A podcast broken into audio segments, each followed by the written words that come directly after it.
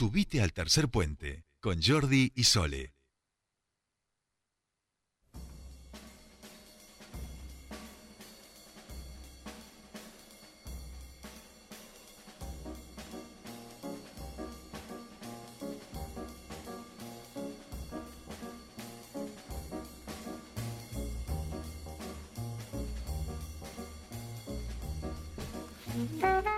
Bien, ya estamos aquí 16, 35 minutos. Qué linda tarde para escuchar un poquito de jazz. Eh, aunque en general lo escuchamos a las 5. Pero bueno, si tú le quieres poner a Pascual, oye, yo ya la... Lo estoy boludeando a nuestro operador, que es un maestro. Pero un poquito nos tenemos que molestar. ¿Usted bien, compañera? ¿Todo bien? ya estamos en comunicación con el señor Pascual Caliquio para hablar de comunicación y derechos y de un relevamiento muy interesante que han hecho sobre el uso y la disponibilidad de los subtitulados ¿eh? en la Defensoría del Público. Allí estuve eh, tocándolo a Pascual, digamos, en in situ la semana pasada. Eh, un hermoso encuentro. Pascual Caliquio, ¿cómo le va? Muy buenas tardes, bienvenido a su espacio. Muy buenas tardes. Eh, aclare que me estuvo tocando porque estuvimos juntos, porque pueden dar lugar a malas interpretaciones. Ah, y bueno. Es un hombre comprometido. Usted es un hombre casado, es cierto, es cierto, es cierto, es cierto. Bueno, pero a Cecilia la queremos, este, no, no, no se va a enojar porque no, esté escuchando esto, digamos. Usted le confesó que yo estuve allí y nos tocamos en la. Sí, sí, sabe, sabe. Sabe, claro. Ah, claro, si usted le ocultaba ya ahí, bueno, yo ya no me puedo. no, un problema. Tuvimos, también la, tocamos a la jefa de Pascual, digamos. O sea, en el buen sentido, nos saludamos, nos saludamos. Eh, una alegría poder visitarnos porque aparte hacía un montón estábamos acordándonos desde, desde San Martín de los Andes con mi señora madre. Nos habíamos visto con Pascual la última vez. Fíjese usted si no había pasado el tiempo. Antes el último verano en el que pudimos tener vacaciones. Exactamente, fíjese, bueno, ha pasado un tiempo, ni más ni menos. Bueno, Pascual, han hecho, eh, dicho todo esto, si vos querés tirar algún aporte también es el momento. ¿Algún dato más Dato de, color, de otros asuntos. Hemos charlado con Mauri Cardi hace un ratito que estaba volviendo a París eh, y nos dejó tranquilos con el matrimonio. Así que el de hoy es un programa, viste, que... medio despiporrado, con lo cual usted puede... Después, después de que hable con ustedes, tengo sería un programa de Tucumán. ¿De Tucumán? que quieren que hable de ¿por qué los medios hablan de Icardi y no de la movilización de ayer? No tengo, no sé, voy a tener que pensar una teoría, este, pero pero bueno, ahí hay mucha preocupación por lo de Icardi. Se puede, yo creo que se puede hacer las dos cosas. Nosotros por casualidad teníamos su teléfono y dijimos, vamos a llamarlo en vivo, ¿viste? Y ahí un poquito nos comentó, estaba como medio que se le veía que estaba ahí medio con cada capa caída. Pero nos parecía que había sido el tema de conversación en los diarios deportivos de Europa y en los nacionales. Como que no hubiera... ¿Vieron? Usted, esto sí tiene que ver con la comunicación. Eh, ¿Cuáles son las fuentes de la mayoría de las, o, las formas de investigación? No sé si decir investigación, porque me parece mucho, ¿no? De consulta. De que han usado algunos periodistas para... Las redes sociales. Pero no solo las redes sociales, sino los amigos. quién sigue a quién, claro. los me gusta, que me gusta. Pero eso, sí, sí, la interpretación. Los, fotos de Icardi. no, no, pero eso, eso, este eso es información. Y además no solo es información, sino que Wanda, que es una gran conocedora y manejadora, vamos a decir, de la agenda y de los medios, lo hizo a propósito como para decir, aquí hay una crisis, ¿eh? Sí, sí, no, eso, está muy claro, ¿eh? Eso está muy claro que sabe cómo usarlos y que, y que mandó señales para todos lados. Pero después el, cada, empiezan las teorías conspirativas, ¿vio? sí, pero teorías que son, que, que ya, o sea, estamos eh, esto es un tema, discúlpeme, a mí me importa un bledo. A todos, a todos. a, todos nos importa un bledo, eso es lo más divertido. Pero mm, eh, ahí hay una cuestión, ¿no? Que, que, que ahora es, a mí me da risa porque la verdad que, que no, no, no le influye a nadie que estas dos personas se separan o no se separan.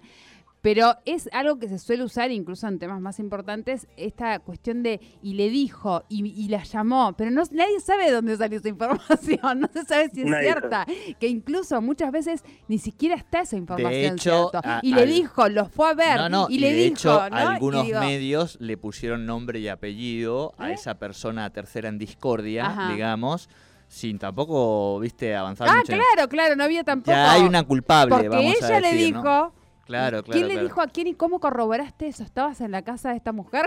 me dijo, o sea, no sé de dónde sacan esa información, la verdad. Bueno, pero, son El mejor, fuentes el mejor amigas. tweet que vi ayer es uno que decía Farrell dejó de seguir a Perón en las redes. O Perón dejó de seguir a Farrell en las redes.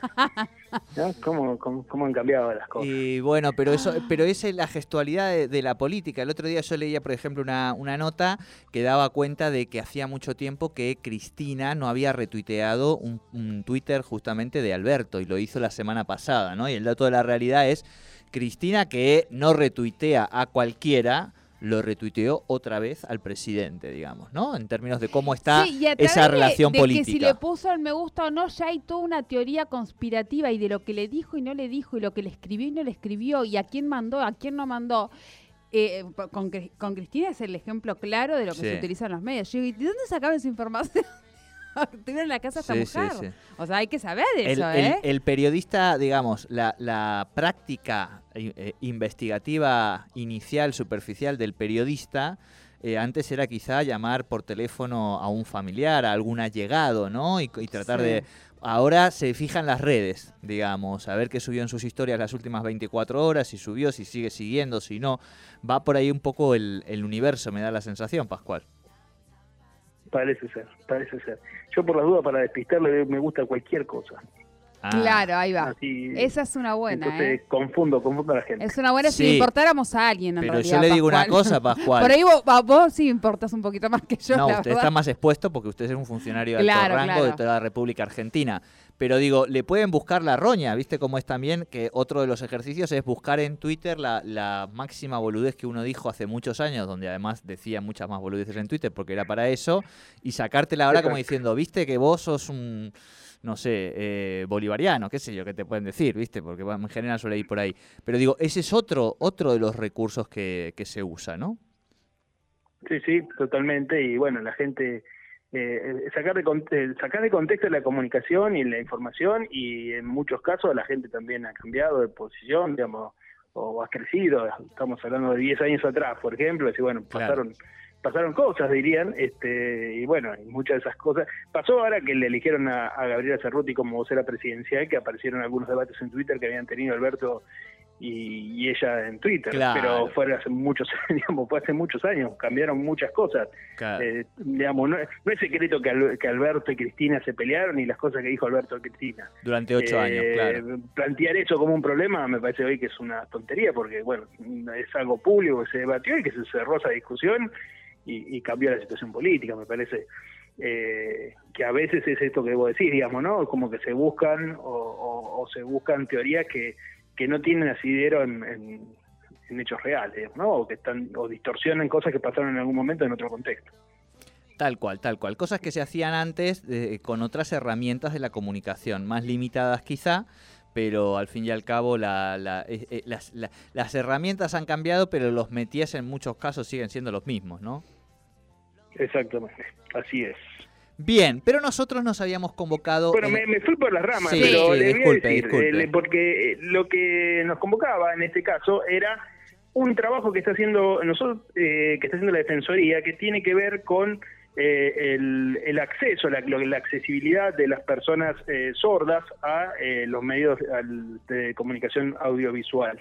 Eh, el artículo 66 de la Ley de Servicio de Comunicación Audiovisual, que está plenamente vigente, porque eh, hay gente que quiere que la ley no existe más, existe, le han sacado una parte sustancial, que es la que tiene que ver con el control de los monopolios y lo que tiene que ver con eh, la concentración, la venta de medios, el cable, etcétera, parte muy importante y sustancial de la ley, Sí, pero sí. no es toda la ley. Y, eh, y bueno, la ley, lo, lo que tiene que ver con la accesibilidad, que es el artículo 66, donde habla de eh, subtitulado oculto, donde habla de len- lengua de señas, de audiodescripción, que son algunas de las formas que tiene eh, la gente que tiene algún tipo de, de problema para acceder a los medios audiovisuales, sea de problemas visuales, sean problemas eh, auditivos, sean eh, problemas de distintos tipos.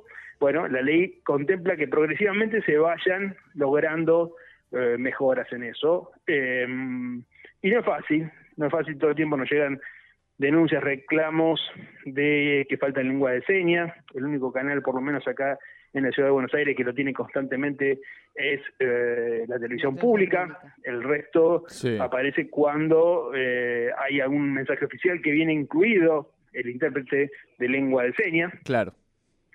Eh, y sabemos que, bueno, venimos teniendo, por ejemplo, nosotros hicimos ahora una capacitación muy importante con un canal de televisión del Chaco que va a incorporar intérpretes, hay que hacer todo un proceso previo de trabajo sobre las experiencias, cuáles son las mejores formas, criterios, etcétera.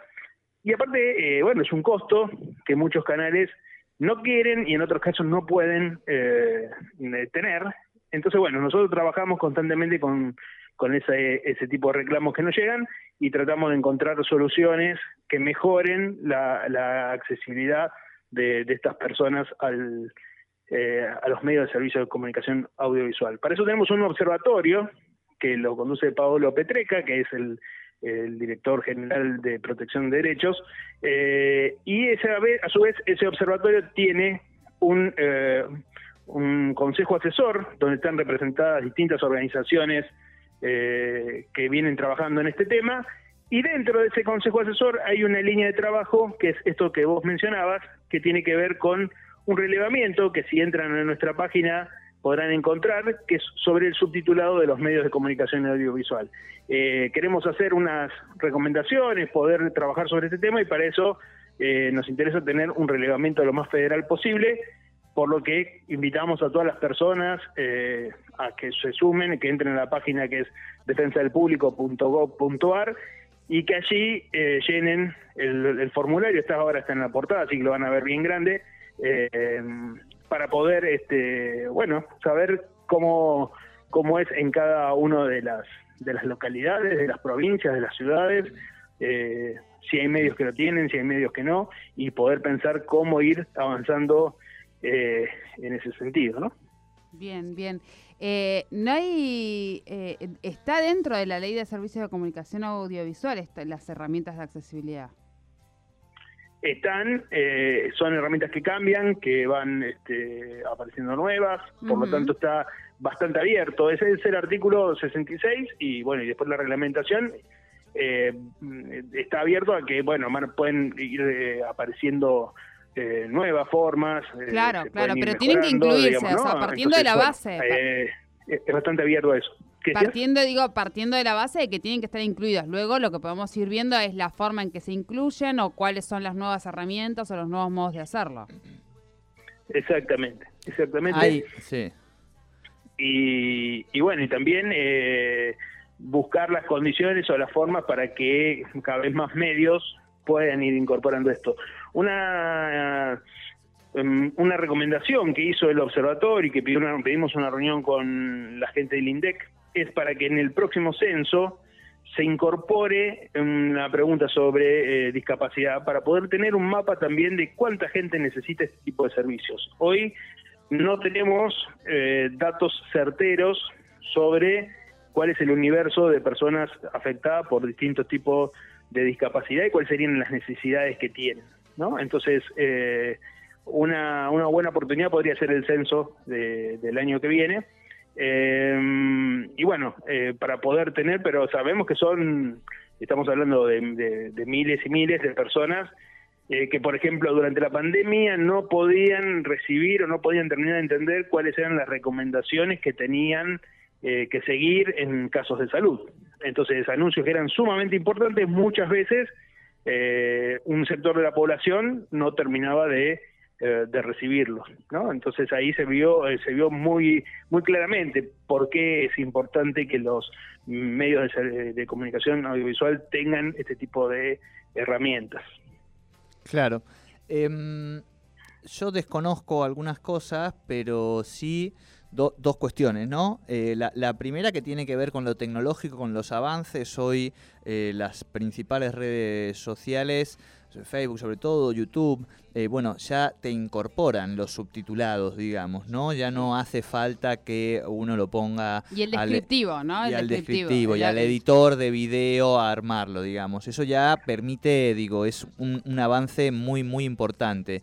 Después está la persona en traducción de señas en simultáneo, que creo que es allí donde tenemos también otro de los desafíos y que allí me parece que sí entran otras complejidades porque implica tener un staff, ¿no? Eh, finalmente, eh, tal como está regulada la ley también, de quiénes son las, las personas que pueden hacer eh, esa traducción del lenguaje de señas, eh, creo que la Exacto. complejidad va por, por el lado de tener un staff y que tiene un, un costo eh, también elevado, digamos, ¿no? Y que para eso hay que ver qué, qué medios lo pueden pagar, cuáles sí o sí lo tienen que invertir y cuáles otros pueden encontrar eh, soluciones intermedias que posibiliten que, que efectivamente eh, se garantice el derecho de, de las personas sordas a- al acceso a la comunicación, ¿no?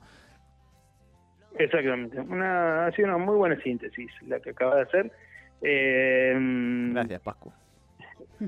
Una de las cosas que estamos pensando nosotros es Sí. decir, cómo podemos hacer, por ejemplo, con los medios comunitarios para pensar algún tipo de financiamiento de, de- de eso, ¿no? Es decir, bueno, a ver, este, vía un subsidio, vía una reducción impositiva, vía alguna forma, no quiero decir nada porque después me dicen, eh, ya está proponiendo tal cosa, no, no, no tengo una propuesta, sino que lo que estamos es explorando alternativas para poder lograr ese financiamiento de eh, para los medios que eh, tener una persona más hay medios que tienen ya un problema para tener un, un locutor más para tener un operador más eh, bueno Sí, sí, eh, pensando también en medios no- locales. Yo les, ¿No? les- ¿Cómo?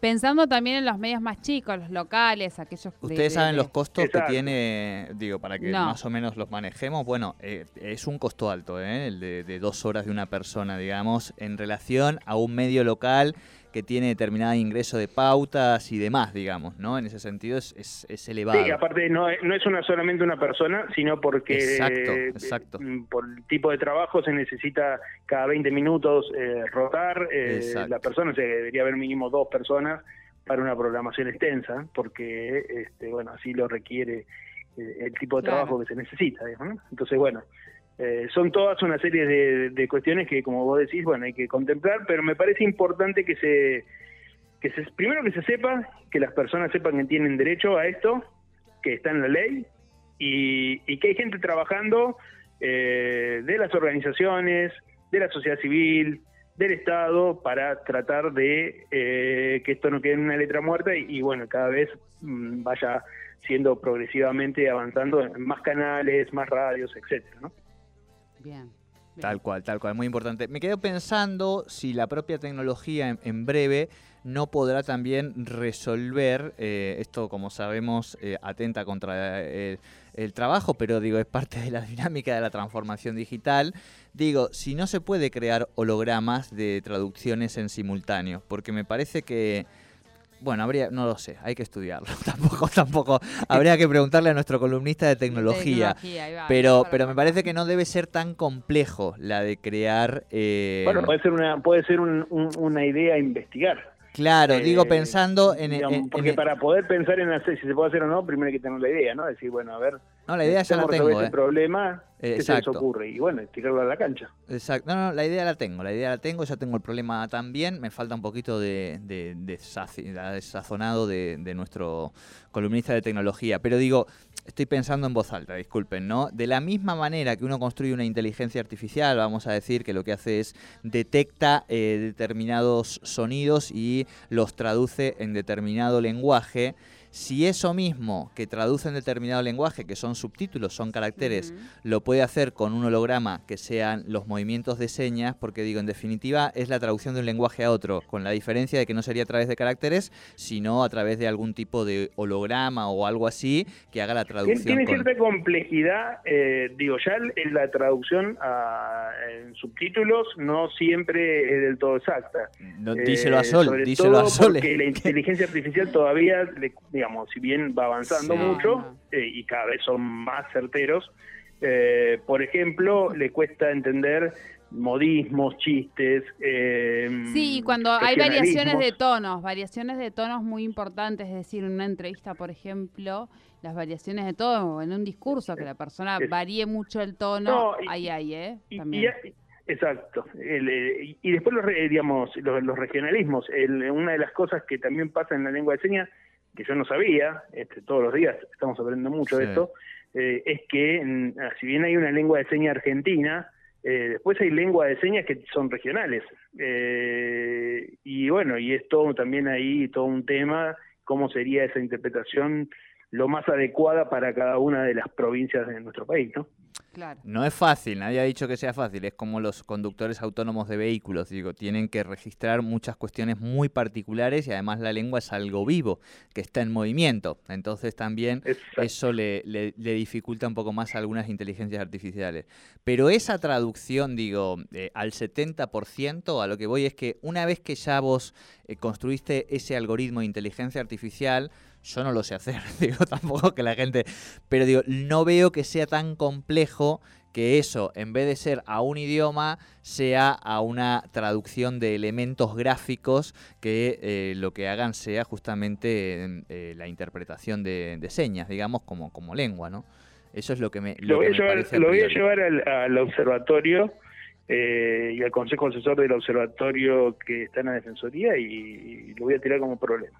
Me gusta, me gusta, es una... Está ahí, Bien, es y, empezar a incluir también, incluso podría trabajarse junto a educación. Te estamos tirando un plan de trabajo para la Anotá. Pascual, eh, anotá. Anotá, pero digo, no. Eh, poder conversar también y hacer un trabajo conjunto con educación y empezar a, a- a ponerlo dentro de, de- de algún espacio de las currículas, o sea, me parece que eh, más formados eh, eh, puede llegar a, también a normalizar esta situación. Yo a mí me encantaría, la Así es. verdad, por ejemplo, aprender, no sé. Eh, acá tenemos la carrera en la Universidad Nacional. ¿eh? Digo que eso también, no todas las universidades lo tienen. Así que eso también es importante. Bueno, Pascual, oye, nuestros aportes los hemos hecho. ¿eh? Otra cosa podrás decir que no, pero que hemos hecho aportes, hemos hecho aportes. Me parece muy ha bien. estado Pero rara, he empezado que vos no sabéis. Todo, eh, todo eso es verdad, pero que por lo menos le hemos encontrado una, una vueltita, le hemos encontrado una vueltita. ¿eh? Bueno, así, así avanzan, así avanzan estas cosas y, Claro. y bueno, este, bien, me parece una buena aporte. Bueno. Vamos todavía. Bueno, Pascual, eh, te agradecemos mucho. Te esperamos la semana que viene, el lunes, aquí, telefónicamente, pero. ¿Quién nos dice que no lo tenemos, que no pasa por aquí la semana que viene, Ah, Pascual? ¿Quién nos lo, quién nos, no, no nos lo asegura? No ¿Eh? sé si me va a dar el, el- tengo, puedo- tengo que ver si, si, si me no, no me dan los horarios, me parece, para llegar al programa, pero El bueno, lunes no. ¿Sabe que no sé si voy a poder hacer el programa el lunes que viene? Porque voy a estar en vuelo, tengo vuelo 16.20. Ah, no. Vamos a ver. Ah, lo que era algo divertido nos, nos, Nos terminó. terminó siendo una... esto, esto no estaba Ahora, en los Estoy papeles. pensando que, que, que voy a Pues estar ahora, ¿sabes qué? que Vas a venir. este horario. Vas a venir entonces, no sé si te quedas, ¿qué te quedas? ¿Un día y medio? Por lo menos. Ah, Ah, bueno, dos días, pero bueno, vamos a andar dando vueltas por Bueno, toda la no provincia. sé, así ah. que- Lo vamos, lo vamos, Vamos a a resolver. Vamos a hablar con la gente que, que lo trae Pascual de su producción y vamos a buscarle la vuelta para que pueda pasar un ratito por acá. ¿Te parece? Claro, ahora como una estrella del sí, rock. con- nos falta un sponsor. Bueno, bueno, no me des, no me- No dame des tiempo, dame, dame tiempo, dame tiempo, Pascual, que tú eres parecido a Novarecio y aquí en la provincia lo hacemos pasar rápido. Nos disfrazamos de lo que haya que disfrazar. Exactamente. Decimos De lo que hay hecho, que decir, tenés que decir. de hecho, esta columna que está, fíjate cómo le he tomado que ni siquiera me animo a, a- a etiquetar algunos organismos, pero he terminado eligiendo una, una foto de Pascual que está con Pikachu, digamos, está sacada de sus redes públicas, quiero decir, ¿no? No, pero, sea, pero cuídeme la imagen, por favor, le pido. Pero, pero por, conmigo. por eso, por eso no, no etiqueté a quien no tenía que etiquetar esta semana, digamos. Pero esa Bien. foto ameritaba la imagen de Pikachu, me parece que está interesante. Pascual, Sí, sí. eh, te agradecemos como siempre un montón este ratito y por supuesto te esperamos la semana que viene. Veremos eh, cómo le encontramos la forma para que estés de cuerpo presente aquí, ya que vas a estar unos días transitando por la provincia. Dale. Dale, nos vemos la semana que viene. Un abrazo. Un abrazo, Pascual Caliquio con Derechos y Comunicación aquí en Tercer Puente. Nos vamos a las noticias.